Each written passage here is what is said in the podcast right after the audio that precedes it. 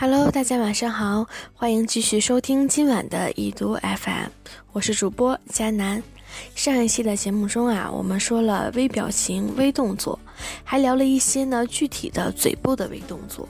那么今天呢，佳楠就继续来和大家说一说嘴部和眼部的微动作呀，到底是怎么回事儿。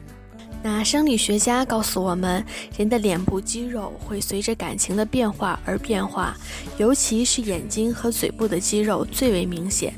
还有一种微表情是微笑的时候呢，两端嘴角稍微下垂。这样的人啊，性格内向，不善言语，与人交流的时候呢，存在一定的困难，但是却十分的注意细节，喜欢对对方的言语进行分析。唯一的不足就是做事呢，时常会半途而废，也因此呢难以达成愿望。但他们在手工艺呀、缝纫等技能方面很拿手，外语呢尤其擅长。有的人眯眼笑，笑时嘴角两端向下，几乎不开口。那么这类人的性格固执倔强，对周围的人呢不够坦诚，有时知其事，但却假装不知而不语。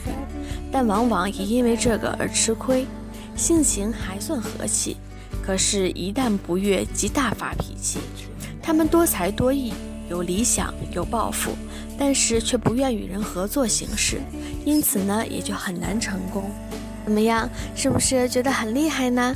是不是有的同学啊，已经开始要跃跃欲试的打算用刚才教的方法来分析身边的小伙伴们了呢？不过啊，千万不要觉得这样就行了哦。要知道，既然有侦查，那当然也会有反侦查。微表情、微动作的心理分析也并不是绝对的。要知道，即便呢是作为本能反应的微动作跟微表情，在经过特殊训练之后啊，也是可以达到用思维来控制的效果哟。想知道如何进行微动作和微表情的反侦查手段吗？来来来，且听佳楠啊给你们慢慢道来。如果是菜鸟级别的话，咱就得向民间艺术家郭德纲老师学习下了。不过呢，如果在生活中表现得如此浮夸，不要说心理学家，就连普通人啊也会觉得你怪怪的。又不是功成名就的老艺术家，一天到晚的唱念做打的范儿，那也太让人碉堡了。所以呢，我们还有个民间版的秘方，那就是让自己成为一个随时爱现的小逗逼。当然，这种释放烟雾的小把戏啊，只能骗骗刚入门的微表情菜鸟。要想更高一级呢，那就是让自己成为一名演员。一个好演员的表演，从来都不是复制角色的动作和表情，他们复制的是角色的情绪。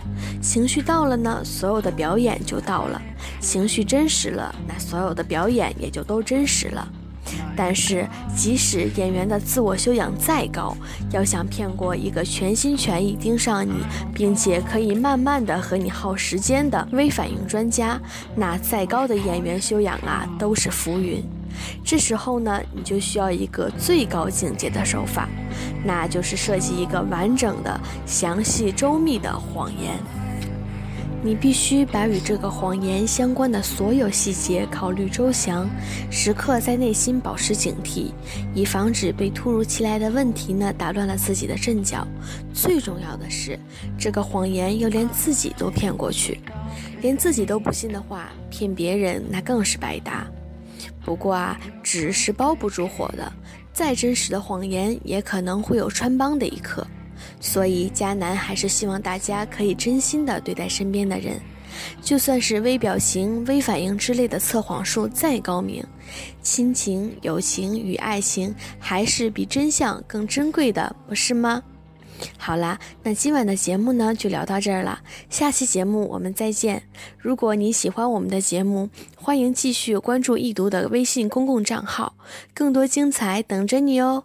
道一声晚安。已读，祝您好梦每一天。